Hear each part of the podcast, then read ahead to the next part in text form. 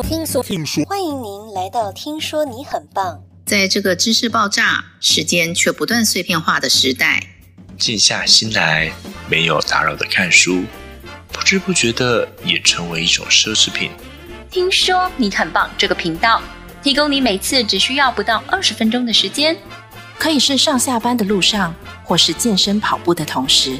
恭喜您，开启了现代图书馆的大门。让大家都知道，听说你很棒。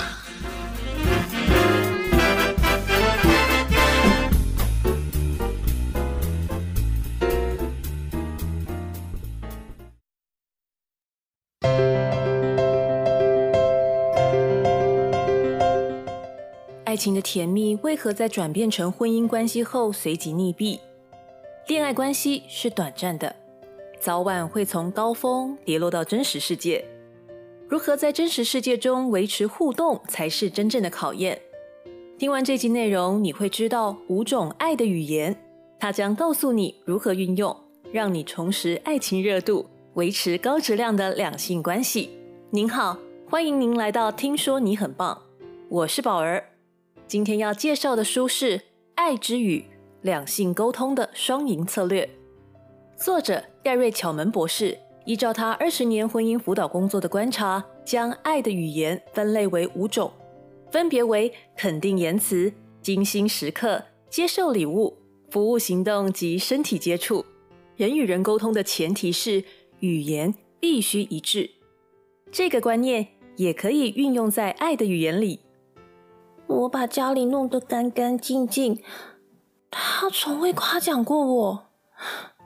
只会数落我，他总是不愿意认真与我相处，老是在用他的手机。为什么会出现上述的情况呢？因为你们使用不同的语言，沟通怎么会有效呢？Gary 博士认为，每个人的心里都有一个爱箱，当爱箱被注满时，人会感受到幸福。当你了解另一半主要爱的语言，用他的语言与他沟通，另一半的爱箱就会被填满，关系就会稳定。我们来分享一个案例：十二年共同打拼的夫妻一起走过低潮，当生活走向稳定时，先生却外遇，想结束婚姻关系。这个故事你我并不陌生，但重点是如何运用爱的语言使两人关系复原。先生快速。与外遇对象从恋爱关系的高峰跌落到真实世界。当夫妻有共识修复婚姻关系时，决定学习对方爱的语言，填满双方的爱箱。例如，先生的语言是服务行动。我希望我辛苦工作回到家时，可以看到晚餐已经在餐桌上，孩子已经换好尿布、梳洗好，躺在婴儿车里。太太的语言是精心时刻。我希望你可以每天花三十分钟陪我到附近的公园散步，跟我聊聊今天发生的事。不带手机。当双方愿意学习对方爱的语言与伴侣沟通，对方的爱箱就会被填满，感受到被爱，生活中的冲突及摩擦自然会变少。当你了解爱的语言，会发现这不仅适用于婚姻关系，也适用于亲子及同才间的沟通方式。沟通是每天生活中会面临的课题，如果能从中找到方法，让沟通优化，关系升华，忧郁会少一些，快乐会多一点。偶尔看完书后，推荐给刚失恋的朋友，后来促使他们复合，目前正往婚姻之路迈进。十二月将入驻婚后爱巢，迈向另一个阶段。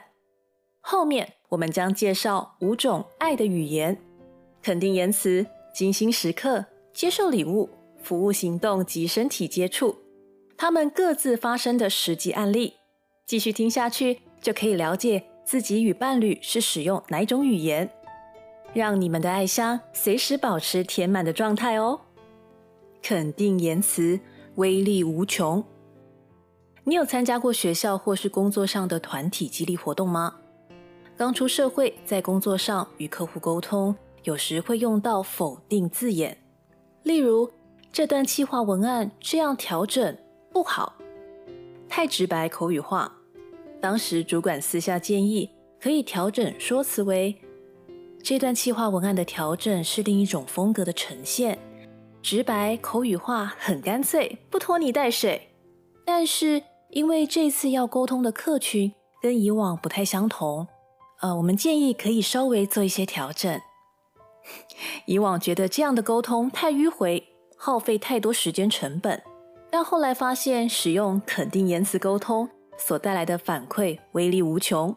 马可·吐温曾说：“一句称赞的话可以让我活两个月。”所罗门也提到：“生死在舌头的泉下。”这句话我们可以清楚的看见，话语带有强大能力，它可以是祝福，也可以是诅咒。就像我们在种下种子时，便可以预期收成的品种。由此可见，话语是带有能量的，且会影响接收者的行为。一位太太提到：“我叫我先生粉刷我们的卧房已经九个月了，我试过所有的方法，就是叫不动他。” Gary 博士从访谈当中了解到，先生。爱的语言为肯定言辞，但太太从未对先生协助家中事务给予正面称赞与感激。当所做的一切被视为理所当然，想当然，他的行动意愿会开始逐渐下落。之后，太太听从建议，不再提起粉刷卧房一事，而是对于日常生活中先生所付出的行为给予肯定。三个星期后，他们的卧房墙壁焕然一新。试着站在另一半的观点去看世界，对方爱的语言若是肯定言辞，肯定、激励、谦卑、柔和的话语，对你们的关系会有正向帮助。精心时刻陪伴快乐，在外用餐常会看到一个场景：双方不交谈，低头使用手机，仿佛是对方的装饰品。时代倒转到三十年前。画面可能是一个人看着报纸，另一个人忙着喂食照顾小孩，双方的交流是零。你可能会觉得 哪有那么多话好说？啊，真实的生活就是这样子啊。认同。但若你另一半爱的语言是精心时刻，每天或是每周安排专属时刻给予陪伴，对方会感受到你的在乎与关怀，维持关系质量。精心时刻除了上述提到专注陪伴的时间之外，也包含精心绘画及精心活动。精心绘画的秘诀有：第一点，保持眼神接触，防止心不在焉，传递全部专注力；第二点，听伴侣说话时，不要边做其他的事情。如果当下自己正在忙，可以明确告诉对方。是否可以三十分钟过后再进行沟通？第三点，注意听觉感受，去了解伴侣现在的情绪变化。第四，观察肢体语言，判断对方潜在想表达的意思。第五，不要插嘴。现在不是在辩论，重点是理解与倾听。另外，精心活动不一定是很大的事件，它可以是日常小事，例如一起洗车、一起在院子玩高尔夫球等等。这些小事情会成为你们的记忆银行，在未来的日子里，我们能够从中提取，回忆当时爱的记忆。这对主要语言为精心时刻的伴侣相当重要。接受礼物，视觉爱护。礼物是爱的视觉象征。小学时收到同班心仪的男生在上课时传来的小纸条，上面写着“你好可爱”。那张纸条就这么被我保存至今。礼物并不一定是昂贵的。如果你伴侣爱的语言是接受礼物，你可以在下班回家时到后花园摘一朵小花送给他，但前提是他不会对花过敏哦。又或者是自制小卡片，表达爱意与感受。你可以从日常生活当中去观察，过去伴侣收到哪种类型的礼物是开心的，也能询问他的家人及挚友，但要记得是自己可以负担且愿意去准备的礼物，这样双方才会达到平衡。有时候这份礼物也许会是自己。伴侣会希望你在重要场合时的陪伴，例如父母过世时，希望伴侣陪伴在身边；生产时，希望先生陪进产房。这与精心时刻的陪伴有些相似，差别在于重大事件发生时，自己陪伴在伴侣身旁，给予心灵支持。有些人倾向自己独处消化，有些则需要你这份礼物在现场陪伴。如果你发现无论赠送何种礼物给另一半，对方都不买单，那显而易见，这不是他的主要语言。服务行动。行为是爱。如果你的伴侣爱的语言是服务行动，当你提供服务，他的爱箱是满的；但如果不是，他其实没有任何感觉，只会将这一切看作日常。你的付出没有得到回馈，心也会累，因为你用错的语言与对方沟通。这种现象常发生在传统刻板印象的家庭结构中：先生为家庭赚钱打拼。太太理当将家中所有事务妥善打理，分工合作维持家庭运行。当先生将这一切视为理所当然，这些服务行动就会变成擦鞋垫，可以在上方擦拭自己的脚、踩、踏或做任何想做的事。伴侣成为你的仆人，而不是爱人。长久下来，关系失衡。一位太太说着。博士，我先生参加完您的研讨会，开始学习我的语言与我沟通。他主动表示想要分担家事啊，虽然一开始不熟悉，闹了很多笑话啊，但他越做越好呢，已经持续三年了。我的爱箱渐渐满了，我感到很幸福。提供服务是一种选择，我们选择我们所爱之人的语言，与对方沟通，让关系更好。但要记得，不要视为理所当然，因为请求会引导爱，而要求却阻碍爱的流通。如果你的主要爱的语言是服务行动，在与伴侣沟通时，记得是请求而不是要求哦。身体接触，亲密关系。婴儿哭闹时，母亲抱起来拍拍轻抚，宝宝因为得到安抚，停止哭泣。慢慢睡去，这就是身体接触。牵手、亲吻、拥抱以及行房都属于此。因文化的差异，欧洲人常以身体接触作为沟通方式，例如亲脸颊、拥抱等等。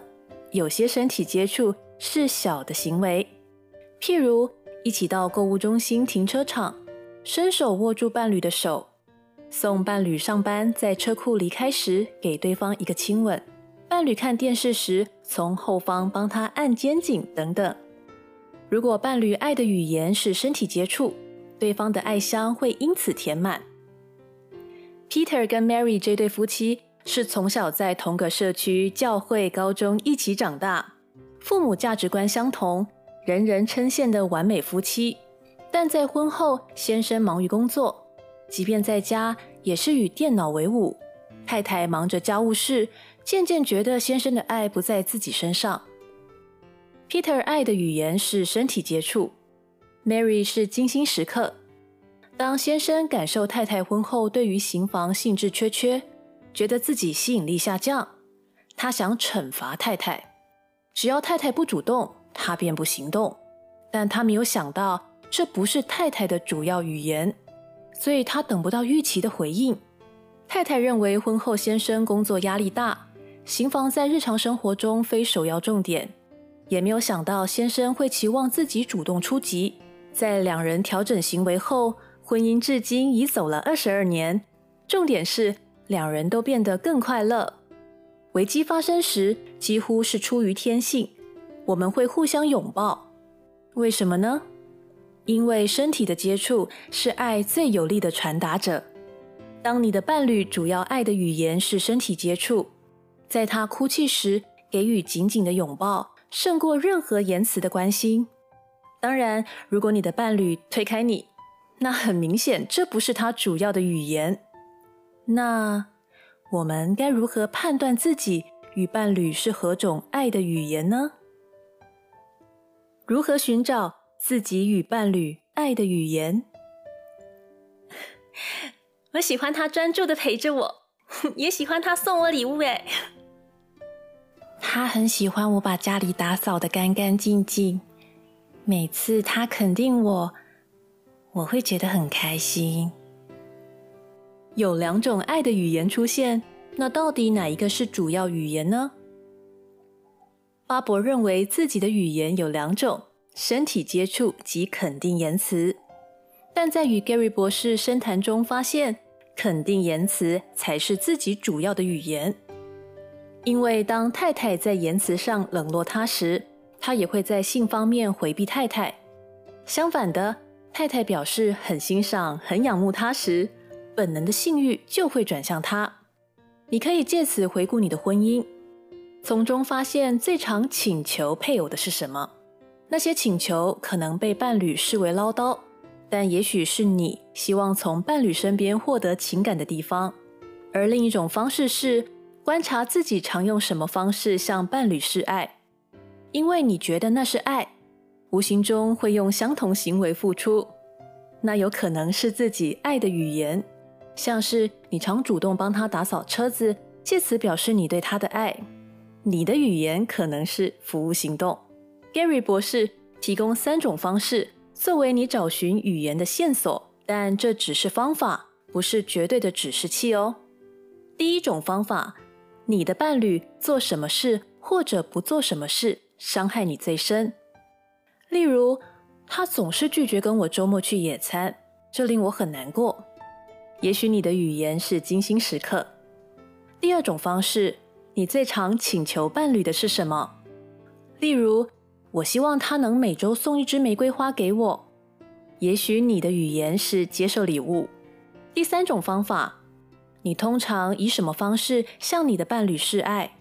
例如，我对他的发想跟做法给予支持，会直接说出来，让他知道他真的很棒。也许你的语言是肯定言辞。爱是一种选择。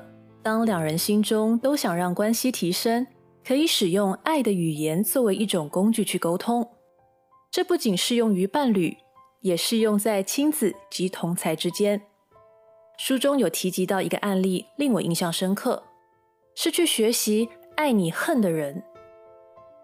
因宗教信仰的因素，太太不愿离婚，但情感层面上不受到先生的尊重，先生的咒骂及冷嘲热讽。